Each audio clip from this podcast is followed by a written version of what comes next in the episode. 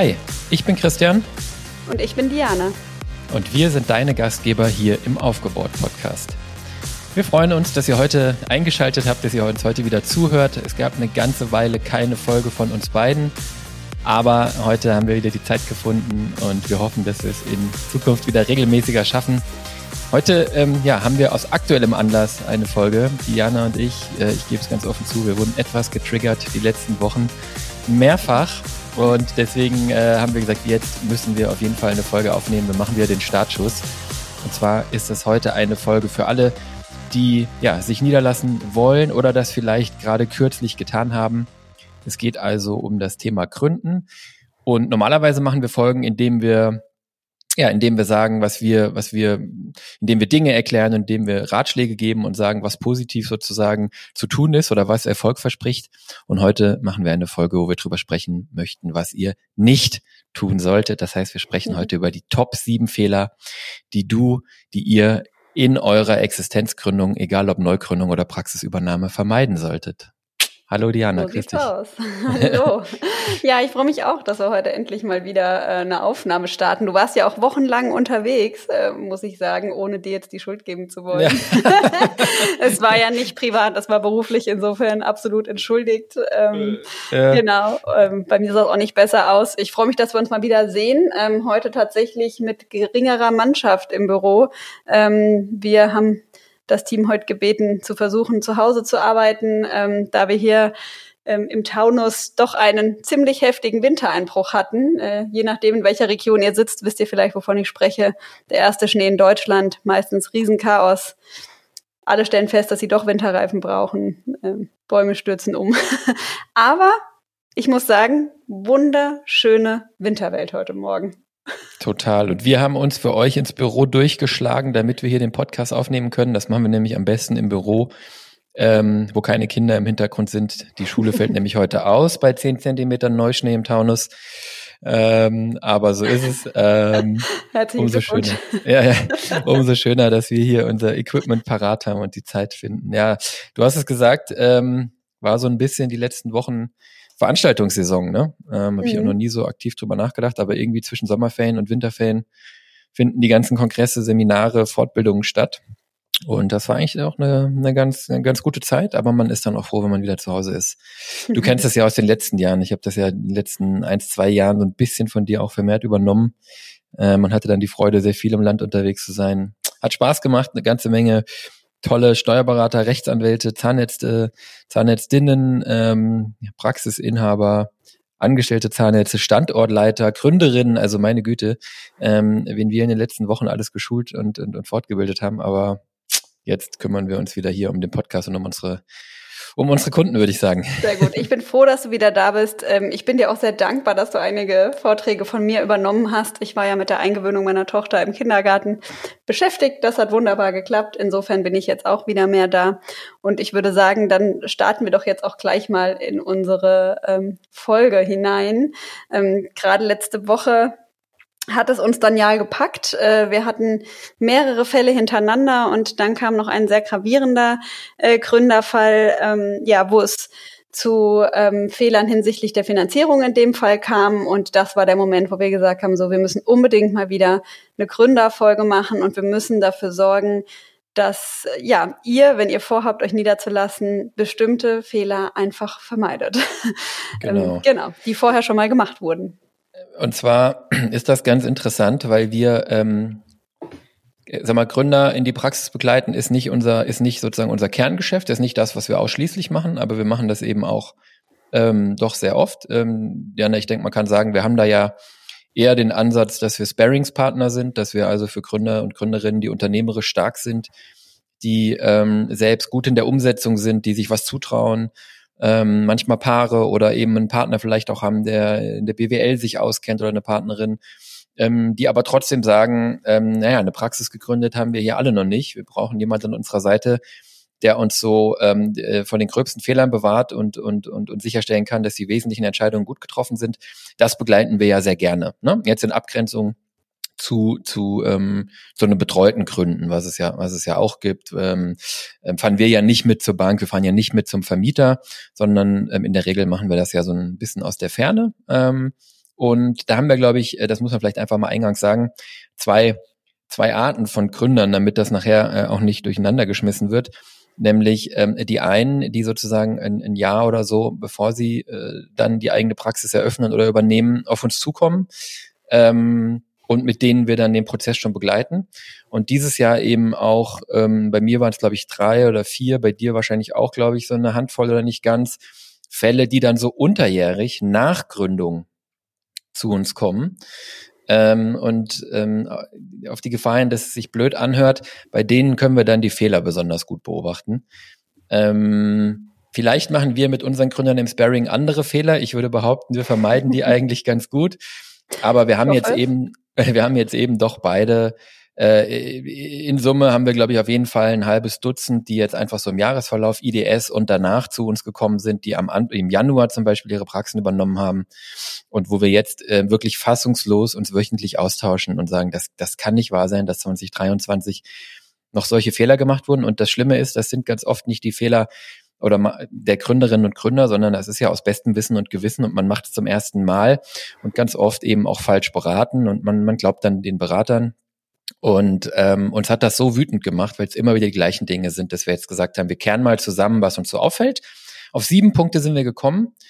Ähm, sieben Punkte, die die ganz oft ähm, leider falsch gemacht werden. Und ich würde sagen, das sind alles auch Punkte, ähm, die signifikant sind, für die man dann also oftmals tatsächlich, oh, das klingt jetzt hochtrabend, aber ein Leben lang büßt, ne? weil diese Entscheidungen vor der Gründung und in der Gründung ganz früh, das sind doch eben sehr grundlegende Entscheidungen und da kann man dann unter Umständen die Suppe 20 oder 30 Jahre, ja, zumindest 10 ähm, äh, auslöffeln und, ähm, und deswegen haben wir gedacht, jetzt machen wir eine Folge, wo wir euch einfach einmal sagen, diese sieben Fehler bitte nicht machen. Und ähm, wir können natürlich nicht alle Praxisgründungen in Deutschland betreuen, bei weitem nicht, wollen wir auch gar nicht.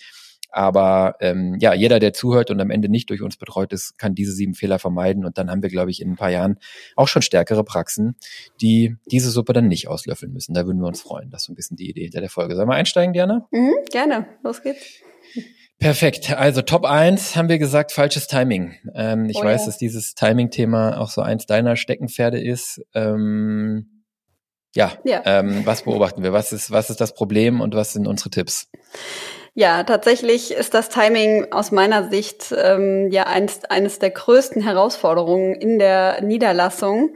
Und ich sehe einfach, dass sich viele sehr, sehr schwer damit tun, die Entscheidung zu treffen, wann lasse ich mich überhaupt nieder, ja, um es erstmal ganz äh, grob zu fassen. Und das Hauptproblem dabei ist sowohl externe Rahmenbedingungen, das heißt, gerade aktuell, gerade in der Nach-Corona-Zeit, sag ich mal, in der äh, Zeit, ähm, ja, die auch von äh, jetzt Krieg äh, geprägt war und ist, von äh, politischen Unruhen, von gesellschaftlichen Herausforderungen, von Inflation, in der Zahnärzteschaft Budgetierung, Fachkräftemangel und vieles mehr, haben viele die Fragestellung, kann ich überhaupt jetzt gründen? Also ist das ein guter Zeitpunkt oder sollte ich lieber warten? Und auch im Privaten gibt es solche Fragestellungen ähm, in Hinblick auf Familienplanung, ähm, dass man überlegt, sollte ich erst Kinder kriegen zum Beispiel und dann gründen oder sollte ich erst gründen und dann die Familienplanung angehen. Also wir sehen, es gibt jede Menge Gründe, äh, die man heranziehen kann, um die Gründung vielleicht auch noch mal zu verschieben. Und da ist eigentlich ähm, meine wichtigste Message, der richtige Zeitpunkt ist eigentlich immer jetzt. Das heißt, wenn ich mich damit auseinandersetze und mich grundsätzlich niederlassen möchte, dann gilt aus meiner Sicht erstmal der Grundsatz, je früher, desto besser. Denn ich werde ja in aller Regel auch die ja, größere Summen investieren und die auch finanzieren müssen. Das heißt, auch unter dem Gesichtspunkt ist es einfach gut, wenn ich früh starte und nicht zu lange warte. Zudem kann es sein, dass der richtige Moment einfach nicht kommt. Also es gibt äh, Personen, die gerne sich niederlassen wollen, aber einfach nicht den richtigen Moment finden und sie ihn irgendwann verpassen. Insofern mein erster Appell, die, der beste Zeitpunkt ist dann, wenn ihr anfangt, euch damit auseinanderzusetzen, dass ihr euch eigentlich grundsätzlich niederlassen wollt. Ja. Absolut. Ich möchte das vielleicht unterstreichen mit zwei Aspekten noch. Das eine, du hast es eben so ein bisschen angeschnitten, diese Summen, die ihr in die Hand nehmt, ähm, die müsst ihr dann am Ende tilgen. Ne? Dann nehmt ihr Kredite auf für den Kauf oder den, den Neubau der Praxis. Und das tickt man dann also mindestens über zehn Jahre, oft über 15 und dann bleibt meistens noch was stehen und naja, so richtig schuldenfrei äh, wird der eine oder andere dann eben auch erst nach 20 Jahren oder vielleicht sogar noch später. Wenn man jetzt mit 43 anfängt zu gründen, ist das nicht zu spät. Ne? Deswegen sagt Jana völlig richtig, der richtige Zeitpunkt, wenn man will, ist dann immer jetzt. Aber man hat natürlich bis zum Rentenalter dann nur noch 24 Jahre. Und wenn man 15 oder 20 Jahre tilgt, dann bleiben hinten eben relativ wenig Jahre, wo man ohne Tilgung dann ähm, sozusagen das ganze Geld vereinnahmt. Und je früher man einfach gründet, desto früher ist man mit dem Tilgen fertig und desto mehr Jahre hat man nach dieser ja doch auch recht unangenehmen manchmal Tilgungsphase, ne, beziehungsweise die einfach auf der Liquidität lastet. Also das, glaube ich, der eine Aspekt, um das nochmal ein bisschen zu veranschaulichen. Und der andere, ähm, genau, auch aus einer makroökonomischen Sicht, also nicht nur aus eurer individuellen Sicht, wenn ihr die Entscheidung getroffen habt, aber auch aus einer makroökonomischen Sicht, diese Unsicherheiten, die wir aktuell haben, von denen sollte man sich absolut nicht irritieren lassen vier Prozent Zinsen. Ich weiß nicht, unser Vater hat wahrscheinlich damals mit zwölf Prozent Zinsen ähm, die Praxis gekauft und, und, und, und, und gegründet. Und das ist eben alles relativ. Ne? Vier ist jetzt nur höher als eins. Aber diese ganzen Dinge, ähm, die sollten einem dann nicht zu viel Sorgen machen, denn ihr seid in der Branche, die organisch Nachfrage hat, äh, die relativ konjunkturunabhängig ist. Schmerzen und Zahnprobleme haben die Leute immer. Gesundheit und Ästhetik sind wichtig und von daher ähm, ist das, glaube ich, sogar jetzt gerade eine Chance, wenn andere zurückhaltend sind, vielleicht Absolut da reinzugehen. Richtig. Genau. Natürlich muss ich mir über meine private Lebensplanung Gedanken machen. Also ich sollte das einfließen lassen, ähm, vor allen Dingen auch in die Umsetzung. Also ähm, wenn ich eben zum Beispiel die Familienplanung noch nicht abgeschlossen habe, dann muss ich das berücksichtigen und mir genau überlegen, was ist denn mein Plan, ähm, wann möchte ich das angehen und wie kann ich das umsetzen. Ja, also es gibt auch ähm, insbesondere Gründerinnen, die dann gesagt haben, ich gründe jetzt einfach mal und schaue dann und die dann einfach nicht mehr den richtigen Zeitpunkt für die Familie gefunden haben. Ja, auch das kann einen natürlich unglücklich machen. Ähm, ich wollte nur noch mal sagen, man sollte das nicht als Grund nehmen, sich nicht niederzulassen, aber man sollte sich natürlich damit auseinandersetzen. Ja? ja. Und alles in allem ist die viel größere ähm, Fragestellung eigentlich, bin ich grundsätzlich bereit? Bin ich bereit, meine eigene Praxis zu haben? Und wenn das der Fall ist, sollte ich jetzt gründen? Und vielleicht noch, wenn wir beim Thema Timing sind, ein weiterer Hinweis. Das hängt natürlich auch von weiteren Faktoren ab. Also in der Neugründung sehen wir es tatsächlich häufig, dass wir ähm, ja, gründungswillige Zahnärzte haben, die schon ein ganzes Konzept geschrieben haben, Businessplan steht im Prinzip und sie finden einfach nicht die richtige Immobilie. Also auch solche Faktoren können natürlich das Timing bestimmen und genau deshalb sollte ich auch nicht zu spät anfangen, weil es sein kann, dass es sich aus verschiedensten Aspekten heraus einfach auch noch ein bisschen zieht, bis ich dann wirklich in die eigene Praxis komme. Und bei der Übernahme ist es so, dass ich natürlich zum einen erstmal die richtige Praxis finden muss, die zu mir passt und dann auch ja mit dem potenziellen Abgeber das Thema Timing besprechen muss. Wir haben nicht selten angestellte Zahnärzte, die in Praxen arbeiten, die sie mal übernehmen wollen. Es wurde auch schon darüber gesprochen. Ja, ja, ähm, du kannst hier einsteigen, du kannst mal eine Praxis übernehmen. Man wurde auch schon teilweise konkret, wie man das dann machen will. Aber man hat sich nie so richtig über das Timing unterhalten. Und dann stellen wir plötzlich fest, der Abgeber ist noch gar nicht so weit, will noch fünf Jahre. Ihr seid aber an dem Punkt, wo ihr sagt, ich will aber jetzt einsteigen. Und ähm, ja, dann hat man ein paar Jahre verloren, weil man nicht rechtzeitig über das Timing gesprochen hat. Und genauso umgekehrt. Also ähm, manchmal will der Abgeber einfach raus und derjenige, diejenige, die potenziell einsteigen will, ist noch gar nicht so weit, hat vielleicht gerade die Assistenzzeit abgeschlossen und sagt, ich habe noch gar nicht die Umsätze, um die Praxis übernehmen zu können. Also insbesondere bei der Übernahme ist es ganz, ganz wichtig, dass man mit dem potenziellen Abgeber immer wieder einen Abgleich macht zum Thema Timing und auch zum Thema Emotionen, denn manchmal werden ja Zeitpunkte genannt, zu denen man dann die Praxis übergeben möchte. Und wenn es konkret wird, kommen die Emotionen rein. Und irgendwie merkt man, ich bin gar nicht so weit. Und da möchte ich jetzt gar nicht näher drauf eingehen, da haben wir nämlich schon mal eine Folge zu gemacht, das ist die Folge 44, Existenzgründung von Emotionen und dem richtigen Timing. Da könnt ihr noch mal reinhören. Ähm, heute wollten wir euch nur noch mal den Impuls geben, beschäftigt euch damit, ähm, wann ihr euch niederlassen wollt. Und ja, schiebt, versucht keine Gründe vorzuschieben, sondern wenn ihr soweit seid, dann geht das Ganze an. Und genau. ja, startet also einfach in der Gründung. Trefft eine klare Entscheidung, ähm, will ich selbstständig sein oder nicht. Ich glaube, das ist das Schwierigste. Und ähm, wenn die getroffen ist, dann los. Und dann Oberfläche für Glück vergrößern, Opportunitäten suchen. Und ähm, wenn dann Opportunitäten auf euch zukommen, die noch zu früh sind oder nicht passen, kann man die auch ablehnen. Aber andersrum wird schwierig.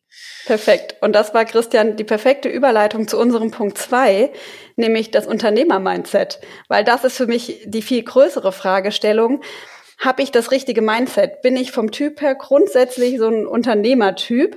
Dann sollte ich mich auf jeden Fall niederlassen und dann ist eben auch jetzt der richtige ähm, Zeitpunkt. Wir sehen aber, ähm, ja, bei Einzelnen würde ich sagen, ähm, dass da vielleicht doch ein fehlendes Unternehmer-Mindset ist, dass sie immer noch in dem Angestelltenverhältnis ähm, festhängen und ähm, das wäre unser Punkt zwei in Sachen Top-Fehler, die man vermeiden sollte. Genau. Ähm, ich glaube, der Punkt ist hier, ihr müsst keine fertigen Unternehmer sein. Ähm, ganz im Gegenteil, das ist, das ist keiner, wenn er anfängt. Ne? Ähm, die Frage ist so ein bisschen, wo will ich hin? Wie soll sich das langfristig anfühlen? Und ich glaube, die Leitfrage ist, mag ich eigentlich diese Sicherheit des Angestelltseins? Das ist die eine Seite der Medaille und die andere Seite der Medaille ist mit der eingeschränkten Möglichkeit, sich selbst zu verwirklichen. Oder möchte ich mich selbst verwirklichen? Möchte ich eigentlich frei sein in meinen Entscheidungen? Dann wäre das ein Indiz für das Unternehmertum, ne? Also für die eigene Praxis. Und ich glaube, Eigenschaften, die man, die man dazu braucht, gibt es viele. Ähm, wir sehen bei den ab, heute abgebenden oder, oder älteren Zahnärztinnen und Zahnärzten, dass eben doch recht viele dieses Unternehmer-Mindset nicht haben, muss man ganz ehrlich sagen. Die hatten noch gar keine andere Wahl. Die sind Zahnärzte geworden und danach konnte man sich gar nicht anstellen lassen, also hat man sich selbstständig gemacht. Ende aus. Ja. ähm, und heute habt ihr eben die Wahl. Und man kann ja dieses Mindset natürlich auch entwickeln. Also wenn ihr das jetzt noch nicht alles habt, kein Problem. Man, man muss da, glaube ich, dann einfach ein bisschen dran bauen und das ist ein Prozess und das ist auch eine lebenslange Aufgabe. Ne? Aber Dinge, die man sicherlich äh, so als Grundvoraussetzung, die nicht schaden, ist, sage ich mal, sowas wie eine gewisse Zielorientierung, eine gewisse Zielstrebigkeit. Ich würde behaupten, das haben ganz viele von euch, sonst hält man dieses Studium auch oft gar nicht durch.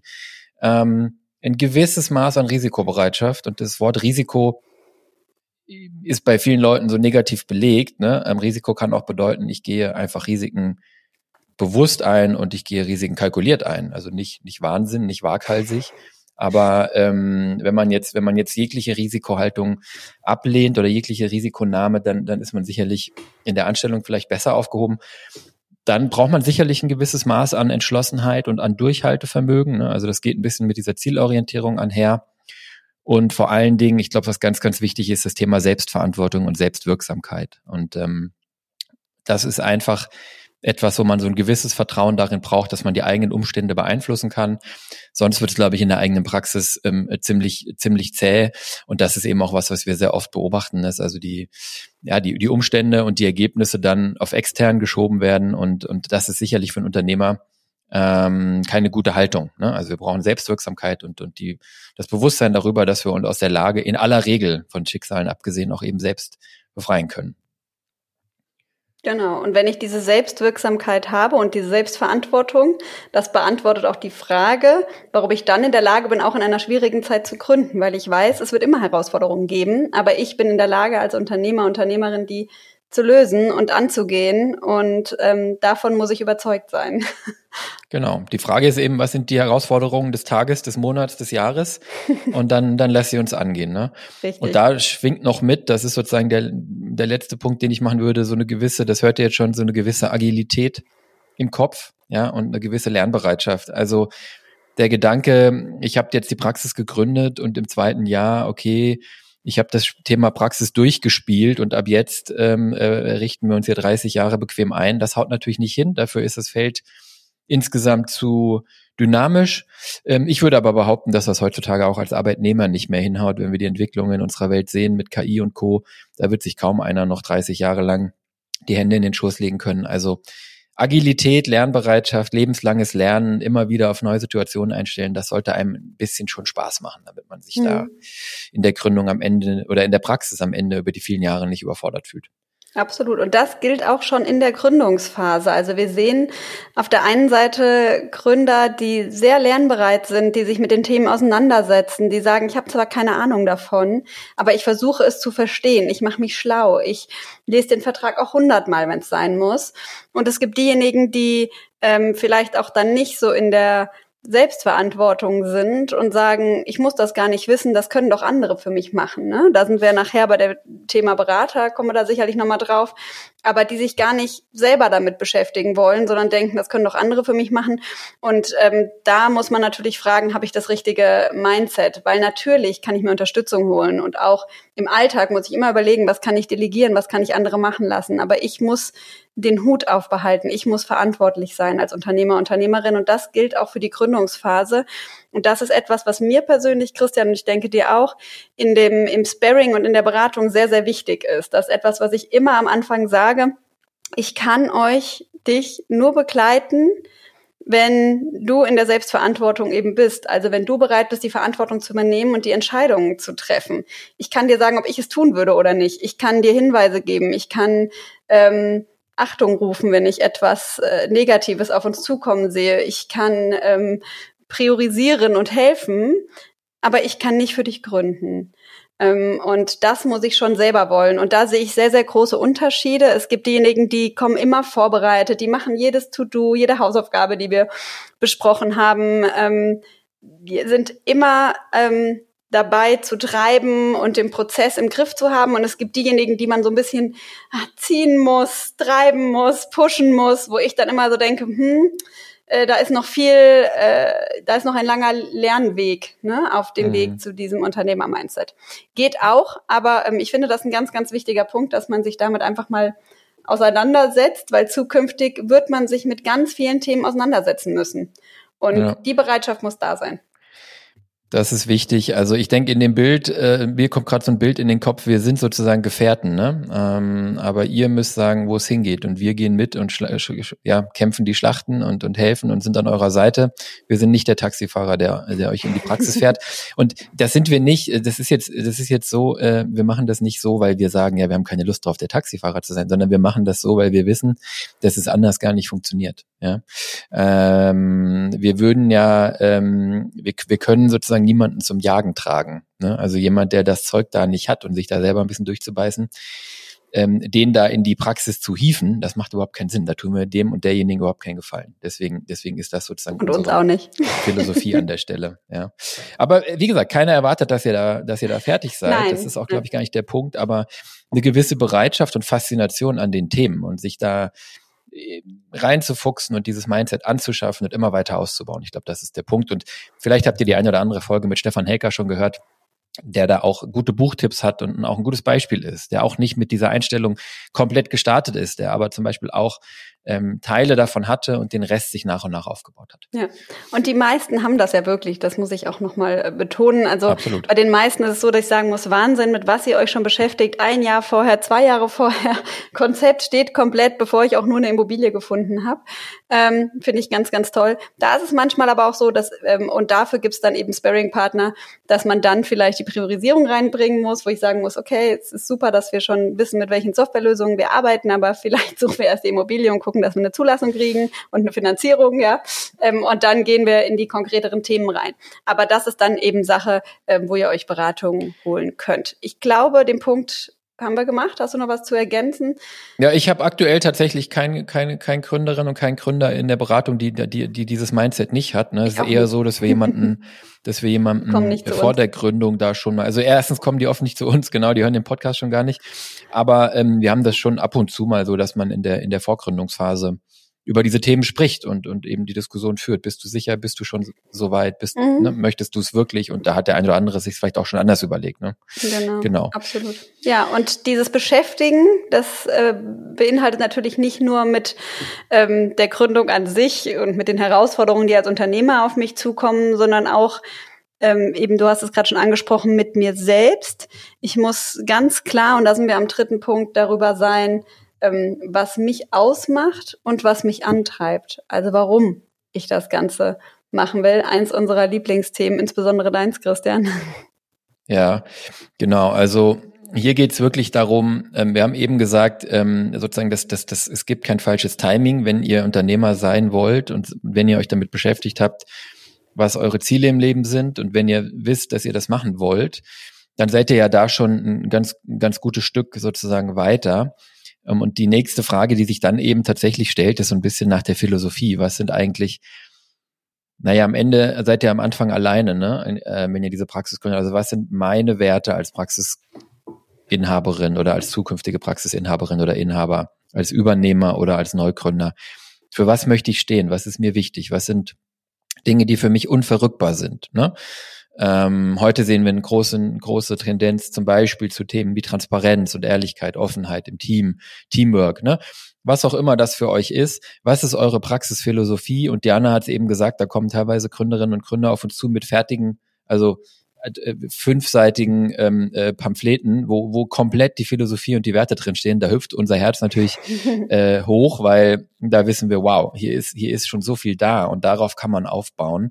Und manchmal ist es eben so, dass man, dass es anders gelagert ist, dass man in der Anstellung unzufrieden ist, deswegen glaubt, man will sich selbstständig machen, dann irgendwo eine Immobilie sieht und es sozusagen nicht von einer Vision und Werten und einer Philosophie getrieben ist, äh, die man, die man umsetzen möchte, sondern so ein bisschen opportunistisch.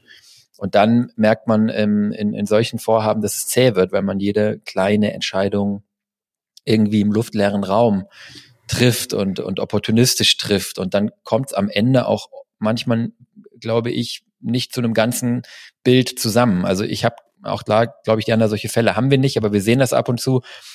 Dann ist da am Ende irgendwie eine Praxis mit irgendwie einem Team und irgendwie einer Zahnmedizin, aber es fühlt sich beliebig und austauschbar an. Und das sind die mhm. Praxen, die man dann fünf oder zehn Jahre später trifft in der Beratung manchmal und merkt, wow, hier, hier fehlt ja letztlich die Richtung, der Nordstern, die Ausrichtung, das Warum, die Philosophie und, und dann kann man keine Strategie daraus ableiten. Das merken Patienten und Mitarbeiter und, und das fühlt sich dann, glaube ich, auch einfach für die Inhaber einfach nicht gut an.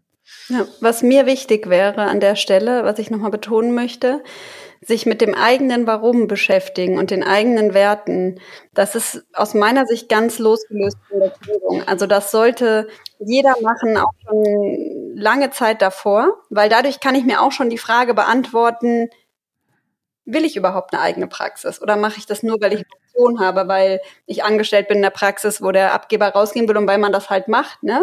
Weil der nächste Schritt eben wie im Privatleben, jetzt muss ich heiraten, jetzt muss ich Kinder kriegen, eben wäre, ich brauche eine eigene Praxis.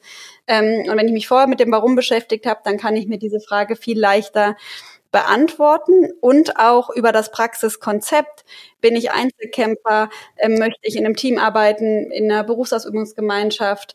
Ähm, das sind Fragen, die sich viele vorher nicht stellen, sondern sie kommen mit dem fertigen mit der fertigen Idee, irgendeine Option, wie du gerade gesagt hast, um die Ecke. Und dann wird meistens die Philosophie und äh, das, das Konzept der Praxis und das Warum im Rahmen des Praxismarketings erarbeitet. Und das finde ich persönlich sehr, sehr schwierig, weil ich es nicht aus mir heraustreibe, sozusagen, oder, oder ganz persönlich für mich beantworte, sondern immer mit dem Gesichtspunkt, was möchte der Patient hören, was muss auf der Homepage stehen, was treibe, was trage ich nach außen. Und ich muss wirklich regelmäßig schmunzeln, wenn ich mit etablierten Inhabern spreche und sage, na ja, wenn auf ihrer Homepage das und das steht, hatte ich neulich einen Fall, da ging es um Schmerzfreiheit, dann darf es natürlich in der Prophylaxe nicht wehtun. Und dann sagte mir die Person, steht ja bei mir nicht. Sage ich, doch, steht auf ihrer Homepage. Erster Satz, ganz groß.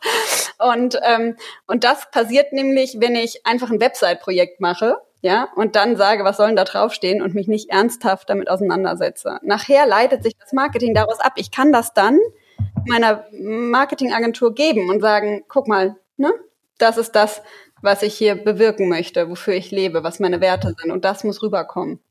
Aber es sollte unabhängig davon gemacht werden. Genau, und oftmals wird das noch nicht mal im Rahmen des Marketings dann gemacht. Da ist es besonders schlimm. Dann kommen wirklich nur Allgemeinplätze raus. So, ne? Ja. Also wir betreuen sie individuell und äh, bei uns stehen sie im Mittelpunkt und wir haben das ganze Spektrum der Zahnmedizin, äh, von jung bis alt und wir sind ihre Praxis in XYZ die Praxis ihres Vertrauens. Ähm, geht mal auf die Website, sucht mal fünf Praxis-Websites wahllos raus, steht überall das Gleiche drauf. Mhm. Und das ist eben das Ergebnis davon. Man hat auch früher gedacht, man muss das draufschreiben für Google, aber das würde jetzt nochmal in ein anderes Thema führen. Kommen wir, glaube ich, gleich im Rahmen der Berater nochmal drauf. Ne? Genau. Ein, einen letzten Aspekt noch und dann gehen wir zum nächsten Punkt gerne. Ähm, es ist auch wichtig, für eure Mitarbeitersuche. Und ihr habt den Vorteil, dass ihr das machen könnt, bevor ihr gestartet seid. Ihr könnt das ganz klar transportieren, wofür ihr steht und die Leute finden, die zu euch passen und zu eurem Konzept. Und diese Chance habt ihr im Laufe des Lebens eigentlich fast nie wieder. Oder es ist sehr viel mühsamer, deswegen nutzt das wirklich von Anfang an auch die richtigen Leute auszuwählen, die das mit euch tragen, ja, und ähnliche Einstellungen haben. Perfekt. Ähm, wenn ihr in dem Thema Warum ähm, Interesse habt, da habe ich mit dem Daniel Urbat von Ustomed äh, im Queens and Sons of Dentistry Neugründer Podcast, das ist sein Podcast, habe ich eine Folge äh, aufgenommen, da durfte ich zu Gast sein. Folge 44, finde dein Warum. Da geht's nur mhm. um das Thema, eine meiner Lieblingsfolgen. Nicht in unserem Podcast leider, aber finde ich sehr cool. Also beschäftigt, also hört euch die gerne an. Queens and Sons of Dentistry, Neugründer Podcast. Grüße gehen raus an Daniel Urbart, Folge 44. Guti. Ähm, ja, dann haben wir eigentlich den absoluten Klassiker, Diana, ne? Die Auswahl der falschen Berater und Partner. Wir hatten es eben schon ein bisschen angeschnitten. Thema Marketing, ähm, was ich glaube, wenn ich es grob kategori kategorisieren soll, dann gibt es eigentlich an der Stelle, glaube ich, zwei Arten, die man so richtig falsch machen, oder die man so richtig falsch liegen kann. Das eine, was ich immer wieder sehe, auch, auch gerade jetzt wieder in akuten Fällen, äh, fachfremde Berater. Also die Annahme, mein Kumpel ist Unternehmensberater bei BCG und meine Freundin ist, keine Ahnung, Betriebswirtin und im Controlling und so. Das hilft alles, wenn ihr einen Partner, einen Lebenspartner oder einen guten Freund habt, der sich in der BWL auskennt. Super, kann euch ein Leben lang ähm, vielleicht im Controlling, in der Praxissteuerung helfen, im Sparring helfen, äh, wertvoll, ist aber nicht der oder die richtige, die euch äh, durch die Gründung bringt. Und ähm, andere Berater, die jetzt gerade sich so ein bisschen auf die Zahnärzteschaft stürzen aus anderen Branchen, ähm, die kriegen eben auch mit, welche Herausforderungen ihr habt. Ähm, und da merken wir einfach ganz oft, dass der, dass der, der Transfer von irgendeinem anderen Unternehmen auf die Zahnarztpraxis dann eben doch nicht funktioniert. Ne? Dass diese Leute ganz oft da mit falschen Annahmen und, und falschen Gedanken und, und auch völlig schwachsinnigen Businessplänen und Kalkulationen arbeiten. Und das, ähm, das ist dann so ein bisschen, als ob Diana und ich morgen ein keine Ahnung, äh, Automobilhersteller oder einen Maschinenbauer beraten würden. So, das würden wir dann über drei, vier, fünf Jahre irgendwann sicherlich vielleicht halbwegs hinbekommen. Ne? Ähm, aber eben nicht an Tag eins. Und ähm, das ist, glaube ich, keine gute Idee, sich zumindest auf so jemanden alleine zu verlassen in so einem Projekt. Wir beraten ja nicht mal andere Arztgruppen.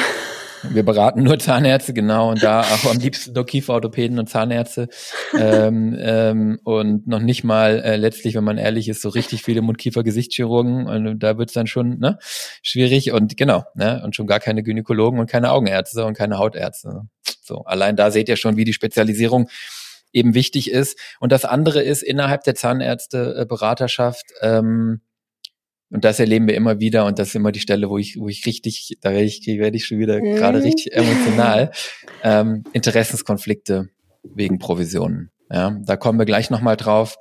Ähm, da wird es ein bisschen anschaulicher im nächsten Punkt, aber wir erleben es täglich. Ich habe dieses Jahr drei oder vier Praxen im Jahresverlauf dazu bekommen, wo man sagen muss, eigentlich in allen Fällen das Kind schon in den Brunnen gefallen letztes Jahr, weil der oder die Berater entweder ihr Handwerk wirklich nicht verstehen, also der Punkt von eben, wenn die jetzt fachfremd wären, würde ich es noch verstehen, waren aber nicht fachfremd, schreiben sich die Beratung von Zahnarztpraxen auf die Feder und äh, aufs Revers und ähm, dann kann man es eigentlich fast nur mit Interessenskonflikten erklären, was da teilweise gemacht wird, was den Leuten, muss man wirklich sagen, den Zahnärzten und Zahnärztinnen aufgedreht wird. Ich finde zumindest ganz oft keinen anderen Erklärungsansatz. Deswegen besser mhm sucht euch jemanden, der das auf Honorarbasis macht. Und jetzt Achtung, ja, nicht Honorar und Provision. Das ist nämlich der neueste Trick. Ja, ähm, in meinen Augen jemand, der wirklich euch gut und fair beraten kann, kann eigentlich nur jemand sein, der Provisionen strikt ablehnt und das Ganze gegen Honorare macht. Ich weiß, dass das nicht jedem in der Branche gefällt. Es ist meine Haltung zu den Themen, Jana, du kannst ja gleich auch nochmal sagen, wie du das siehst. Zumindest machen wir sehr gute Erfahrungen damit, wenn zum Beispiel wir oder andere als reine Honorarberater dazukommen und ja, in eurem Interesse sicherstellen, dass alle anderen, die vielleicht auch Provisionen nehmen, eben tatsächlich ähm, die richtigen Dinge bei euch platzieren. Genau, absolut. Bin ich voll bei dir. Ähm, zumindest sollte irgendjemand neutral nochmal draufschauen und man sollte immer hinterfragen, was, äh, ne, was ist, was steht dahinter, was treibt die Person an. Das heißt ja nicht, dass es nicht auch Berater gibt, die Provisionen nehmen, die trotzdem äh, mit bestem Wissen und Gewissen äh, beraten, ja. Ähm, aber es hat natürlich immer so ein bisschen Beigeschmack und es gibt auch, müssen wir leider feststellen, ähm, Einzelne, die nicht im Interesse ihres Kunden ähm, handeln, sondern im Eigeninteresse. Sonst würde es diese Art von Fehlberatung nicht geben, die uns wirklich traurig macht und die uns auch wirklich teilweise fast ein bisschen machtlos macht, ähm, weil manche Dinge nur sehr schwer wieder zu kitten sind. Ja, und deshalb ist uns das so, so wichtig, dass man da aufpasst. Ähm, und äh, wichtig ist noch, dass man auch einfach immer wieder überlegt, welche Berater für welchen Bereich. Also ich muss ja nicht nur mit einem Berater die gesamte Gründung machen. Ne? Ich kann durchaus jemand haben, der mir immer schon meine Versicherung macht. Ja, der kann mir dann sicherlich helfen. Ich kann aber einen neutralen Sparring-Partner haben, der mit drauf guckt, dass das alles in Ordnung geht. Ich habe dann natürlich jemand, der meine Praxis ausstattet. Ja, der kann aber vielleicht nicht das große Ganze im Blick behalten. Ja, da habe ich immer wieder zum Beispiel das Thema äh, wenn wir nochmal zum Timing gehen, ähm, das Thema dass vergessen wird, dass ich zum Beispiel, bevor ich den Mietvertrag unterschreibe, erst mit der Bank sprechen muss, ähm, weil ich dann vielleicht Förderdarlehen nicht mehr bekomme. Auch so ein Klassiker, habe ich fast jede Woche am Telefon, ja, dass das irgendwie nicht kommuniziert wurde durch die eigenen Berater. Liegt aber vielleicht dran, dass es ein Berater ist, der gar nicht die Finanzen mit mir macht, sondern andere ähm, Bereiche mit mir angeht. Und deshalb einfach immer überlegen, wer macht eigentlich was, wer unterstützt mich in welchem Bereich. Das kann auch ein Beraterteam sein, das muss nicht nur ähm, einer sein. Das schadet auch nicht, weil mehrere Augen ähm, dann auch vielleicht noch mit drauf gucken. Ich muss natürlich gucken, dass es effizient bleibt, aber da einfach im Vorfeld Gedanken drüber machen, was ist mein Netzwerk, mit wem möchte ich arbeiten. Ich brauche natürlich einen Anwalt, einen Steuerberater, ich brauche jemanden, der mit mir die Finanzen macht, ähm, ich brauche jemanden, der mir vielleicht im Sparring hilft, zu priorisieren und die richtigen Dinge zu machen ähm, und den Überblick behält in der Adlerperspektive und natürlich jemand, der meine Praxis ausstattet. Und im Marketing brauche ich natürlich auch Partner. Ne? Also ich muss mich mit dem Thema Partnermanagement und Auswahl gut beschäftigen einfach. Das Blöde ist, dass man es immer erst hinterher weiß, weil es ist ein Erfahrungsgut. Ja. ja. Ähm, und ich sag mal, wenn ich zum Friseur gehe und der mir den einen Haarschnitt versaut, okay, dann ist ärgerlich, kann ich vielleicht nochmal bei einem anderen fixen lassen als Mann und habe dann irgendwie 39 Euro für einen falschen Friseur ausgegeben, aber hier geht's halt immer gleich fünfstellig. Ne? Mhm. Und, und von Problem, daher mh. lasst euch lasst euch nicht auch von der Kompetenzvermutung, nur weil jemand jetzt äh, äh einen schicken Anzug und eine teure Uhr anhat ähm, und und und und äh, Finanzbegriffe um sich wirft, ne? Ähm, davon darf man sich unter Umständen gar nicht so furchtbar sehr blenden lassen, sondern sprecht, mhm. glaube ich, mit euren vielleicht schon niedergelassenen Freundinnen und Freunden, sprecht mit anderen, ähm, sprecht gerne mit uns ähm, und, und achtet eben drauf, ähm, genau. ob derjenige wirklich relevante Erfahrung hat und wie das mit den Interessenskonflikten aussieht. Und das Allerwichtigste ist, zurück zu Punkt zwei, bleibt in der Selbstverantwortung. Ja, dann kann euch eigentlich auch nichts passieren, weil wenn ich einen Berater mach, habe, aber nicht alles blind mache, was er mir sagt, sondern immer drüber nachdenke und selber die Entscheidungen fälle und gucke, ob das richtig ist, dann kann mir auch deutlich weniger passieren, als wenn ich einfach alles mache, was mir Berater sagen. Man ist nicht davor gefeit, auch mal einen falschen auszuwählen. Christian, wir kennen es auch. Wir haben Partner auch schon jahrelang gehabt, mit denen wir eigentlich gut gearbeitet haben. Und dann kommt immer dieser eine Kunde, wo man die Empfehlung ausgesprochen hat und da läuft's nicht gut. Ne? Das ist ein Grund, warum wir gar nicht so gerne empfehlen. und immer vielleicht zwei, drei Namen nennen und sagen, guckt's euch an. Aber ähm, genau, da ja. einfach äh, selbst in der Verantwortung bleiben, ähm, aber klar Experten dazu holen, die euch zu den einzelnen Themengebieten helfen können. Perfekt. Wenn ihr dazu noch mehr hören wollt, wir haben da auch zwei Folgen aufgenommen. Folge 43 in unserem Podcast Gut beraten, deshalb gewonnen, was ich bei der Beraterwahl beachten sollte. Da geht es nochmal eine ganze Stunde um das Thema, da werden wir noch viel konkreter. Mhm. Und äh, genau, das ähm, ansonsten hatten wir noch, ähm, weil wir das Thema Praxismarketing auch immer wieder sozusagen sehen, dass da am Anfang ja manchmal viel Geld ohne Sinn und Verstand ausgegeben wird, was Diana eben schon gerade eben gesagt hat, ohne dass die Philosophie steht, ohne dass man sich darüber Gedanken macht, wie gewinne ich eigentlich Kunden und Mitarbeiter, ähm, hatte ich Folge 81 mit dem Jan Pick von Team Lieblingszahnarzt aufgenommen. So gewinnt man heutzutage Patienten und Mitarbeiter im Prinzip. Ähm, die beiden könnt ihr euch da nochmal anhören, wenn ihr mehr wissen wollt. Genau. Und jetzt kann ich euch versprechen, wird der Christian nochmal richtig emotional. und ich auch. Das war tatsächlich, jetzt kommt der, der Trigger, also Teil war schon im Beraterauswahl, aber jetzt kommt nochmal so ein Trigger, warum wir diese Folge aufnehmen.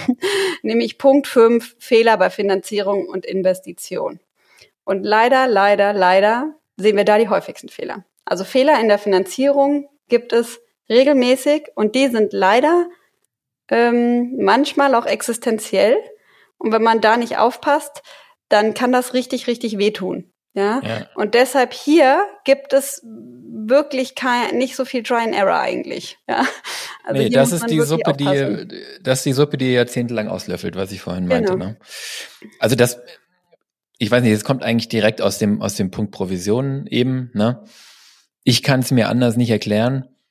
Ähm, aber es ist eigentlich vermeintlich relativ einfach. Ähm, der erste Schritt ist, sich zu überlegen, wie viel Geld muss und möchte ich ausgeben? Also was will ich investieren? Was muss ich jetzt investieren?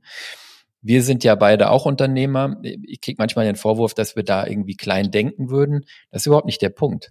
Der Punkt ist, groß zu denken in der Vision, wo man hin will und dann kleine Schritte zu gehen. Und die Frage ist, ich muss wissen, wo ich hin will, haben wir vorhin gesagt, Strategie, Vision, warum ja, ich muss auch wissen, wie meine Praxis sich in 10 oder 20 Jahren anfühlen soll. Das ist ideal. Aber deswegen ist trotzdem die Frage, welchen Schritt gehe ich jetzt in Jahr eins?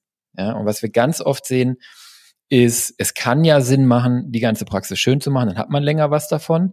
Es muss aber nicht unbedingt Sinn machen, gleich alle sechs Zimmer rauszureißen und neu zu machen, einen Zerek hinzustellen und sich dann im Laufe des ersten Jahres zu fragen, was mache ich jetzt überhaupt mit dem? So. Nicht falsch verstehen. Großer Fan von Zerek, wenn das richtig eingesetzt ist und ausgelastet ist, ne? Also es hat gar nichts mit Zerek zu tun. Ich pick jetzt hier, das ist ja auch ein Markenname, den will ich gar nicht rauspicken. Wunderbares Produkt, ne? Aber mh, mm, diese kleinen Schritte und da muss man dann eben auch die Bank wieder reinholen, da braucht man dann auch einen sauberen Businessplan. Da ist das Argument immer, mach's jetzt am Anfang, dann kannst du das alles mitfinanzieren, dann ist das einfach, das stimmt. Aber was wir halt sehen, ist, dass die Summen dann oft sehr groß werden das den einen oder anderen dann davon abhält zu gründen. Wer übrig bleibt, sind manchmal so die besonders risikoaffinen, die dann ein unkontrolliertes und nicht kalkuliertes Risiko eingehen, ohne sich dessen bewusst zu sein. Und dann steht auf der anderen Seite eine ganz hoch sechsstellig oder siebenstellige Finanzierungssumme. Das ist im Moment jetzt eigentlich mittlerweile immer so, also in den Fällen, die ich habe. Ne? Ähm, und dann ist die Frage, wie ist diese Finanzierung umgesetzt? Ja? Mhm. Und da erleben wir es leider auch 2023 noch, dass diese Fälle immer wieder nicht gut laufen. Mhm. Bevor wir ähm, darauf nochmal eingehen, weil das wäre mir sehr wichtig, dass wir das noch genauer ähm, ausführen, wollte ich nochmal ganz kurz ähm, sagen, dass es, dass ich das auch sehe, dass diese Summen einfach hochgetrieben werden, so nach dem Motto, ist doch egal, kannst du doch mitfinanzieren.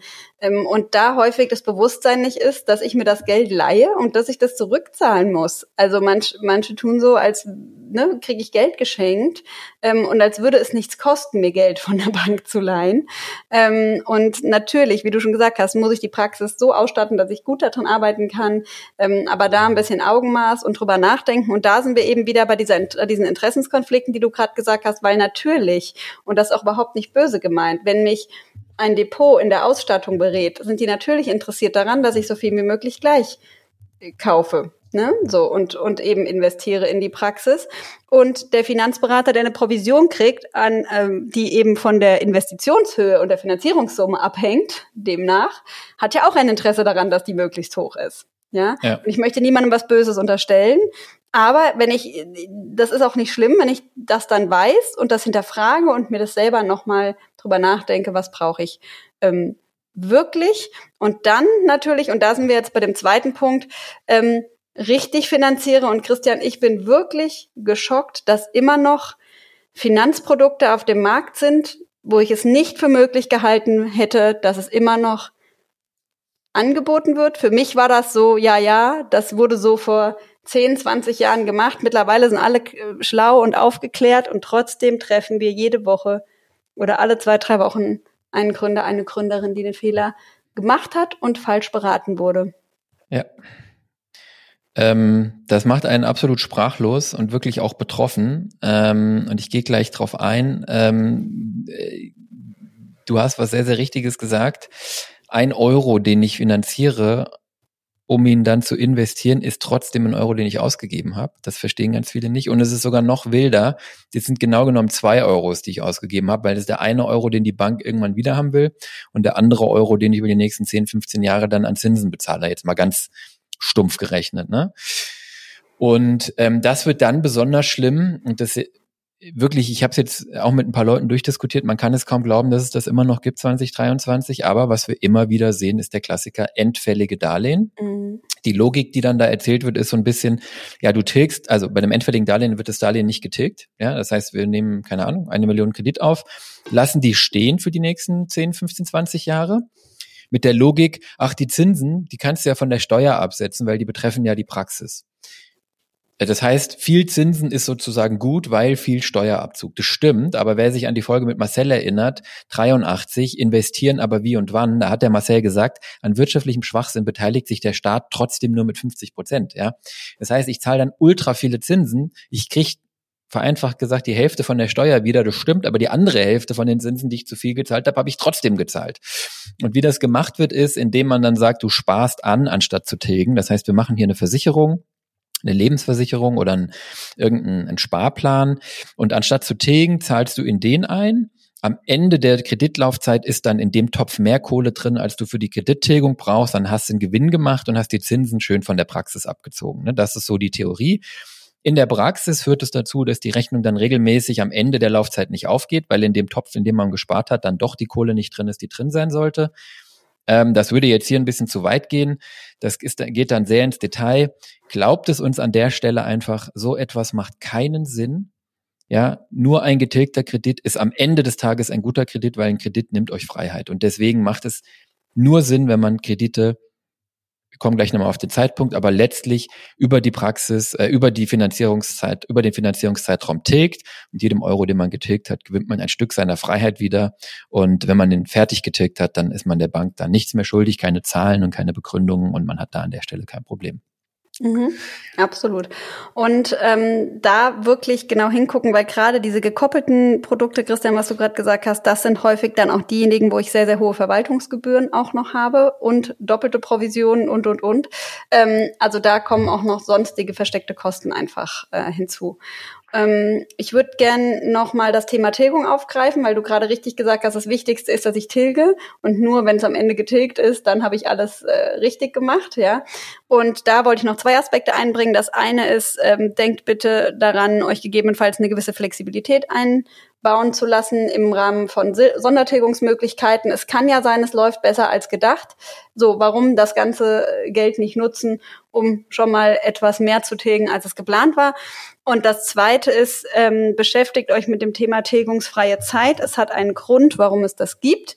Insbesondere, wenn ihr komplett neu gründet. Ja, also ich würde in jedem Fall ein bis zwei Jahre Tilgungsfreiheit ähm, machen. Und ähm, selbst wenn mich das äh, etwas mehr kostet, weil wir am Anfang eben einen Zeitverzug in den Einnahmen haben, bis die fließen und ich erstmal nur Ausgaben habe und es dauert, bis ich ausgelastet bin. Und ich bin am Anfang im Minus und das ist komplett normal. Und wenn ich dann auch noch meine Darlehen tilgen muss, dann ist es das, was meistens zum Kollaps führt.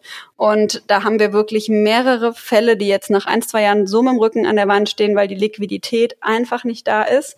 Und das überwiegend daran lag, dass eben keine Tilgungsfreiheit äh, oder keine tilgungsfreie Zeit hatten. Einzige Ausnahme ist für mich, einzige Ausnahme ist für mich, wenn ich eine Praxis habe, in der ich bereits angestellter Zahnarzt bin seit Jahren oder vielleicht die, die Praxis meiner Eltern und wir tauschen Rollen. Also Inhaber bleibt, ich werde in, äh, bleibt als Angestellter, ich werde Inhaber und ich weiß ziemlich genau, wie unsere Zahlen aussehen werden und rechne das durch und weiß, hier guck mal mit Betriebsmittelkredit am Anfang, im vierten Monat verdienen wir schon unser Geld. Dann kann ich auch sagen, gut, komm, sprich nichts dagegen, gleich zu tilgen. Ja. ja. Ähm, die Fallhöhe ist hier eben deswegen so hoch, weil diese, ähm, diese verschiedenen Themen, die wir jetzt angeschnitten haben, sich manchmal dann so ganz fies kombinieren. Ne? Mhm. Also ähm, warum wirft diese Tilgungs, äh, diese, diese Versicherung, die ich aufbaue, um damit am Ende zu tilgen, warum wirft die meistens nicht die Rendite ab, die da versprochen wird? Weil da unheimlich hohe Kosten drinstecken. Ja. Ähm, was also unsicher ist, ist die Rendite. Was sicher ist, ist, dass die Bank ihren Zins für den Kredit wieder haben will. Und äh, wenn wir das dann überlagern damit, dass ich ab Monat eins vielleicht im schlimmsten Fall in diese Versicherung einzahle oder bei einem normalen Darlehen, auch wenn ich es tilge, ab Monat eins tilgen soll, obwohl ich die Liquidität gar nicht habe, dann kommen wir so ein bisschen unverschuldet da einfach in Probleme. An der Stelle einfach auch nochmal der Tipp, ähm, diese kombinierten Produkte wirklich immer doppelt vorsichtig zu sein. Oft wird es dann noch kombiniert mit einer BU und noch weiter, also einer Berufsunfähigkeit und mit noch weiteren Produkten, so dass man es am Ende auch im Prinzip gar nicht mehr auflösen kann, wenn man dann merkt, dass es Murks war und dafür immer drinsteckt. Und wir hatten kürzlich einen Fall, äh, wir machen das auf einer No-Names-Basis, deswegen ist es okay, da habe ich mir mal das alles zusammengerechnet und da merkst du dann, dass über ähm, nur über die Finanzierung und über diese Versicherung, über die BU und über vor allen Dingen die die, ähm, die Ansparversicherung für die endfällige Tilgung dann da in Summe 60, 70.000 Euro Provisionen für die Berater äh, geflossen sind. Und das ist dann eben wieder die Stelle von eben, wo man sich fragen muss, ist das wirklich das beste Konstrukt, das da gewählt wurde? Und da kommen dann eben drei Viertel aus diesen Tilgungsversicherungen. Oder ähm, ja, hat der Berater nicht vielleicht dann einfach auch das selber glauben wollen, was für ihn am besten ist? Mhm.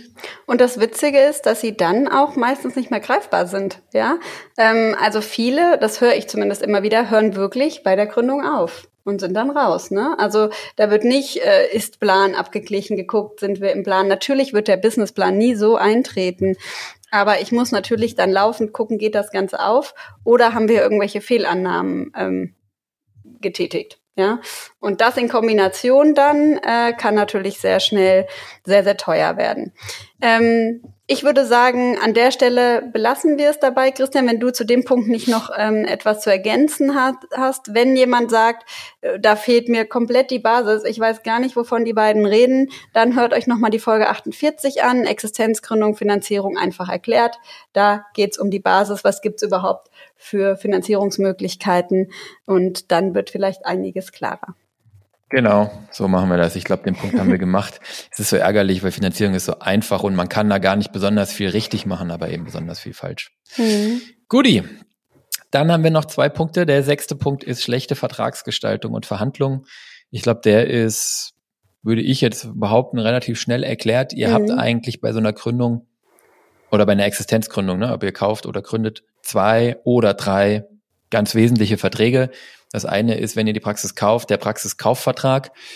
Ähm, das andere ist, wenn ihr eine Praxis selber neu gründet oder wenn ihr eine Praxis kauft, in beiden Fällen der Mietvertrag. Und solltet ihr eine BAG draus machen oder in eine BAG einsteigen, dann eben auch der Gesellschaftsvertrag. Und was wir da ähm, gelegentlich beobachten, ist ähm, auch erstaunlich eigentlich für 2023, weil man sollte denken, es ist ein gelöstes Problem, so viel Fachanwälte wie es gibt, wir sehen aber oft tatsächlich schlechte Verträge. Ähm, und bei den Verträgen ist vor allen Dingen wichtig, mh, dass man da so ein bisschen von hinten denkt. Ne? Also ähm, Verträge macht man, um sich zu vertragen und hoffentlich brauchen wir sie nie. Der Vertrag wird euch auch, zum Beispiel der Praxiskaufvertrag, ähm, wird euch auch in den seltensten Fällen um die Ohren fliegen, aber wenn, dann eben ziemlich brutal. Und gerade beim Mietvertrag und BAG-Vertrag ist es zum Beispiel so, die werden euch nicht im ersten Monat auf die Füße fallen, aber vielleicht im fünften oder im zehnten Jahr. Und deswegen braucht man da, glaube ich, wieder zum Thema Berater einfach extrem gute Anwälte. Ähm, auch finde ich jemand, der äh, wie Diana, ich oder andere Praxisberater ähm, nicht nur die rechtliche Seite sieht, sondern auch die praktische Relevanz regelmäßig beobachten kann von den dort getroffenen Regelungen und ähm, da kommt es dann gar nicht auf die letztliche sozusagen, ähm, wie soll ich sagen, das muss rechtlich alles sauber und ordentlich aufgeschrieben sein. Das muss so aufgeschrieben sein, dass ihr es versteht. Es muss aber auch sozusagen dem Rechnung tragen, was ihr am Ende damit erreichen wollt. Es muss dann auch irgendwie lebbar und lebenswirksam sein. Ja. Mhm. Und deshalb sollte der Vertrag auch unbedingt individuell sein. Also die ideale Vorgehensweise wäre, dass man sich selber hinsetzt mit dem, also Abgeber und Übernehmer zum Beispiel bei einem Kaufvertrag oder zwei Partner, die zusammen eine Gemeinschaftspraxis gründen wollen, gründen wollen und sich genau ganz alleine schon mal aufschreibt, was wollen wir da drin haben, was ist uns wichtig, was uns beiden wichtig, jeder einzeln nochmal, was ist mir wichtig, was geregelt sein muss und äh, dann damit äh, eben zu den Anwälten geht und die bittet daraus einen Vertrag zu machen. Dann ist natürlich wichtig, dass da nicht irgendein Mustervertrag aus der Schublade gezogen wird.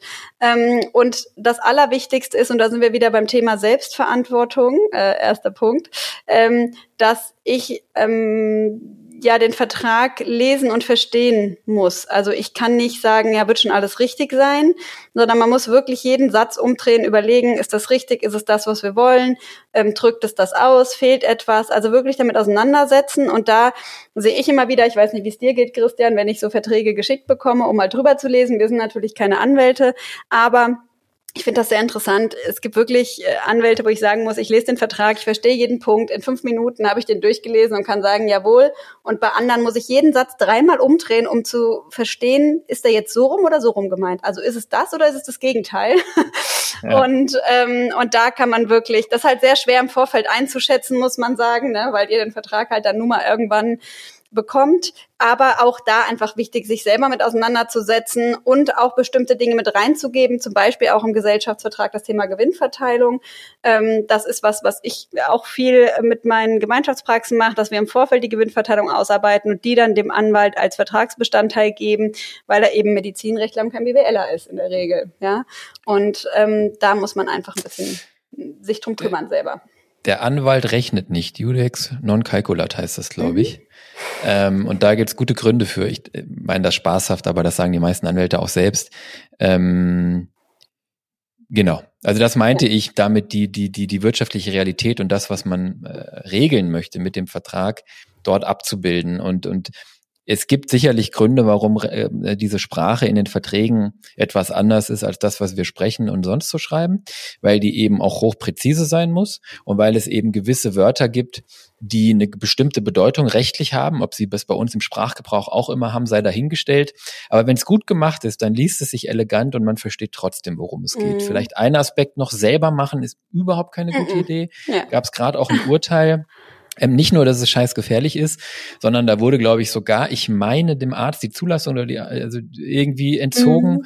ähm, weil er selber äh, äh Verträge geschrieben hatte, war ein bisschen wilder Fall, ich krieg's nicht mehr genau zusammen, aber sinngemäß war am Ende das Urteil, ähm, ähm, sozusagen, ähm, dass, dass das ja, ja, wenn, wenn der Arzt sich anmaßt, sozusagen im rechtlichen Bereich selber Verträge schreiben zu können, dann, dann hat man ihm so ein bisschen abgesprochen, dass er ähm, äh, äh, da gute Entscheidungen für die Patienten äh, trifft und seine eigenen Kompetenzen einordnen kann, weil die hat er sicherlich im rechtlichen Bereich nicht gehabt. Ne? Also holt euch da ja. auf jeden Fall Profis. Absolut und auch mit Branchenfokus, ne? Medizinanwälte, die genau ja. wissen, was ja. bei einer Praxis, Zahnarztpraxis zu berücksichtigen ist. Alternativlos und letzter Gedanke, sorry, äh, alternativlos unbedingt hier nur mit Fachanwälten für Medizinrecht. Und da sind auch nicht alle gut. Ja, also man kriegt manchmal auch wirklich von renommierten Anwaltskanzleien grausame Verträge. Und da zwei, äh, ein kleiner Gedanke noch zu. Ihr kennt das vielleicht, wenn ihr was reparieren sollt, was ein Kollege von euch zahnmedizinisch verfuscht hat. Das ist unheimlich schwierig. Manchmal ist man an dem Punkt, wo man sagt, komm, wir machen es raus und machen es neu. Ist leichter als zu reparieren. Ja, das gilt auch bei Texten. Wenn jemand anderes einen Text angefangen hat für einen zu schreiben und man soll den dann selber zu seinem machen, unmöglich. Und so ist es auch manchmal bei Verträgen. Ein schlecht aufgesetzter Vertrag, den dann glatt zu ziehen, ist richtig schmerzhaft. Und ich hatte einige Situationen, wo wir gesagt haben, wir schmeißen ihn weg und machen selber einen neuen. Also nicht ich, sondern der Anwalt von unserer Seite.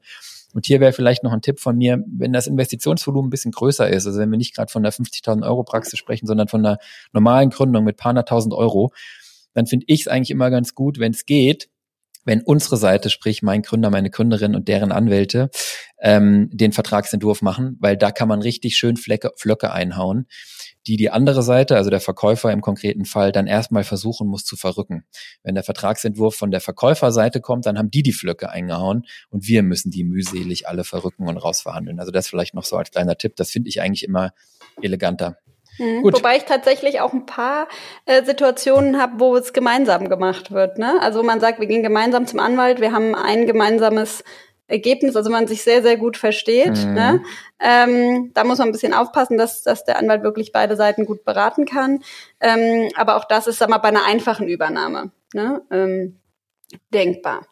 Muss man im Einzelfall ja, schauen. Ja. Genau. So, dann kommen wir zu unserem allerletzten Punkt. Ich hatte ihn gerade eben schon kurz angekratzt, als ich ges darüber gesprochen habe, dass viele nur bis zur Gründung beraten und nicht danach. Das Thema Erfolgskontrolle und Praxissteuerung. Ähm, wir sehen, dass doch äh, der ein oder andere nach der Gründung erstmal gar nicht so sehr reinschaut in seine Zahlen oder ihre Zahlen. Und das ist natürlich erstmal klar, weil in dem Moment, wo ich die Praxis eröffne, habe ich andere Themen. Ja, ich muss gucken, dass mein Team läuft. Ich muss gucken, dass der Alltag funktioniert, dass meine Patienten, die da stehen, behandelt werden können, dass ich ausgelastet bin. Und dann fällt das erstmal so ein bisschen runter. Ich muss aber dann den Ball unbedingt aufgreifen oder im Vorfeld einen Mechanismus mir schon überlegen, wie ich sicherstelle, dass ich regelmäßig mein meinen Erfolg überprüfe, auch meinen Businessplan nochmal dagegen halte, schaue, wie entwickelt sich meine Praxis ähm, und immer wieder neu bewerte, also immer dranbleibe, sie besser zu machen und äh, zu optimieren und das schon relativ früh im Idealfall. Wir sagen es immer wieder, Erfolg ist kein Automatismus mehr. Aber ich kann den Erfolg planen und ich kann immer wieder nachjustieren. Wir haben es vorhin gesagt, think big, ähm, act small. Das heißt, ich muss im Kleinen mich immer wieder damit beschäftigen, wo kann ich noch besser werden, wo kann ich effizienter werden, wie kann ich meine Auslastung steigern, um wirklich nachhaltig erfolgreich zu sein. Und äh, da bleibt mir eigentlich nichts übrig, als von Anfang an wirklich auch ein Controlling in meiner Praxis in irgendeiner Form zu etablieren. Genau, ich glaube, am Ende ist der Erfolg, den ihr dann haben werdet, eben die, die Mischung aus dem Vermeiden dieser großen Fehler, die wir jetzt besprochen haben, und dann langfristig dem Erreichen von ganz vielen kleinen, schlauen Entscheidungen, guten Entscheidungen, Optimierungen. Es ist am Ende dann eben ein Dauerlauf. Ich mache ja immer gern Analogien, so eine Marathon-Vorbereitung, ne? die lebt nicht davon, dass du deinen einen Trainingslauf besonders hart gemacht hast, sondern dass du an drei oder vier Tagen die Woche oder eben in der Praxis an fünf Tagen die Woche aufstehst und dein Bestes gibst.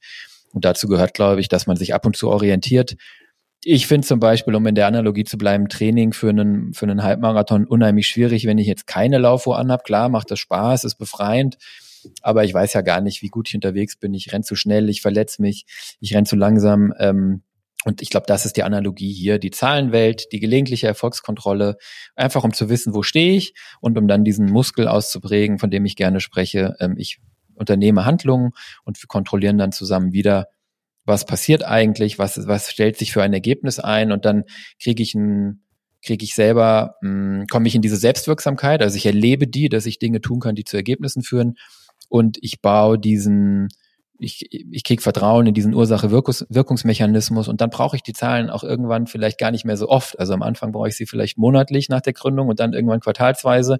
Und jetzt habe ich Praxen, die sind so gut unterwegs, mit denen spreche ich einmal im Jahr und wir schärfen nur noch nach, mhm. weil die eben diesen Muskel und diese ähm, sozusagen dieses Verständnis aufgebaut haben. Und das nicht nur aus dem Gefühl heraus machen, das ist ja das, was am Ende gut ist, wenn man es aus der Intuition und dem Gefühl heraus machen kann, aber aus der Intuition und dem Gefühl heraus schlecht gemacht ist halt blöd. Und dafür braucht man diese Kontrolle, um das eben, glaube ich, sauber aufzubauen. Und genau. Spüren, und da könnt ihr, mh, absolut. Ja. Und da könnt ihr eigentlich fast alle unsere Folgen einfach nochmal hören ähm, um euch nochmal mit der Zahlenwelt intensiv auseinanderzusetzen. Falls ihr sie nicht gehört habt bisher, dann auf jeden Fall mal reinhören, insbesondere in die Folgen, wo es um Kennzahlen, Effizienz, äh, Benchmarks geht, wo es um Personal geht, um Liquidität. Das sind alles ähm, Themen, wo ihr euch im Vorfeld schon wirklich intensiv mit auseinandersetzen könnt, ähm, damit ihr mit dem Lauftraining nicht bei Null anfangt, wenn es losgeht. Genau. Perfekt. So, ich würde sagen, äh, wir sind durch mit unseren Punkten. Wollen wir noch mal kurz zusammenfassen? Mhm. Also sieben Punkte, sieben Fehler, äh, wo wir wirklich sagen würden, die solltet ihr vermeiden. Ähm, vermeidet falsches Timing. Ähm, beschäftigt euch mit dem Unternehmer-Mindset. Wenn ihr da noch nicht angekommen seid, wo, wo ihr sein wollt oder solltet, dann ähm, beschäftigt euch damit weiterhin und baut das erst aus, bevor ihr euch reinschmeißt. Die meisten von euch haben das aber, wenn sie loslegen. Und ich glaube, dann ist es wichtig, dass ihr vermeidet, ohne Philosophie und ohne Nordstern und ohne klare Strategie zu rennen, sondern da braucht ihr unbedingt Klarheit.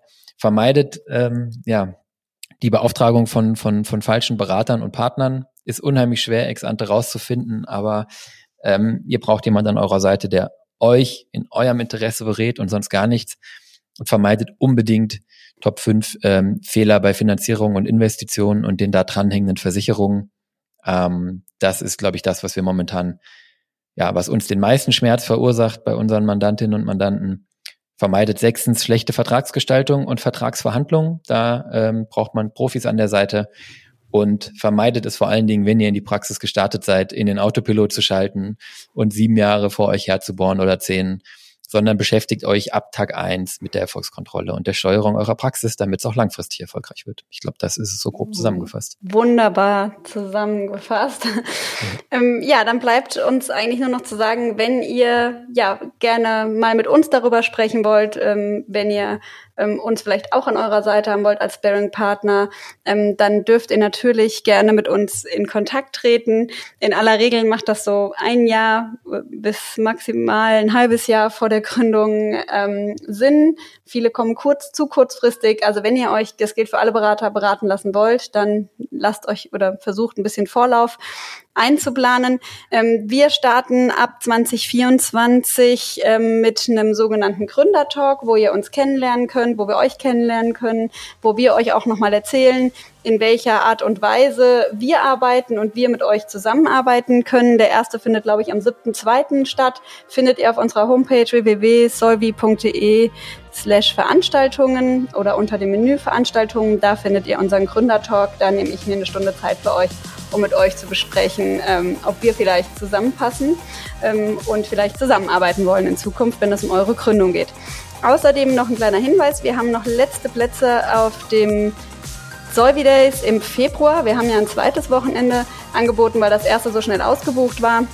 Ähm, wer also gern noch dabei sein möchte, mit uns das Jahr 23 nochmal rückwirkend betrachten möchte und vor allen Dingen einen Ausblick in 2024 bekommen möchte, was denn so die Dentalbranche umtreibt, der sollte sich unbedingt noch anmelden, ebenfalls unter Veranstaltung auf solvi.de. Ähm, ja, ansonsten das gilt natürlich auch, sorry, wenn ich dich kurz unterbreche, das gilt natürlich auch, wenn ihr die Folge nicht jetzt im November, Dezember hört, sondern erst im Februar, März, April, Mai nächsten Jahres. Das Schöne ist, die Sorry der Stromberg, die kommen eigentlich jedes Jahr wieder, ne? immer Guter am Jahresanfang. Das heißt, wenn ihr die Folge, die ist ja Evergreen, wenn ihr die nicht 2023 am Ende hört, sondern irgendwann in 2024, ihr wisst, im Januar und oder Februar jeden Jahres kommen die Solvi Days in Stromberg und die sind immer eine hervorragende Gelegenheit, ähm, genau. sich für das Jahr aufzusetzen und gerade auch für Praxisgründerinnen und Gründer, die dann äh, früh in der Praxis und frisch in der Praxis sind, eine super Gelegenheit, sich mit, mit den älteren Hasen auszutauschen. Und ein, und ein gutes Netzwerk aufzubauen. Ja. ja. Und auch Gründertalks wird es natürlich weitere Termine geben. Ja, ich hoffe oder wir hoffen, euch hat die heutige Folge wieder gefallen. Wir hoffen vor allen Dingen, dass wir euch wertvolle Tipps geben konnten und ein bisschen dazu beitragen konnten, dass ihr bestimmte Fehler, die andere vor euch schon gemacht haben, vielleicht nicht machen werdet. Ähm, ja, wenn euch die Folge gefallen hat, dann erzählt es gerne weiter und vor allen Dingen schaltet natürlich beim nächsten Mal wieder ein. Wir freuen uns aufs nächste Mal. Bis dann. Ciao. Tschüss.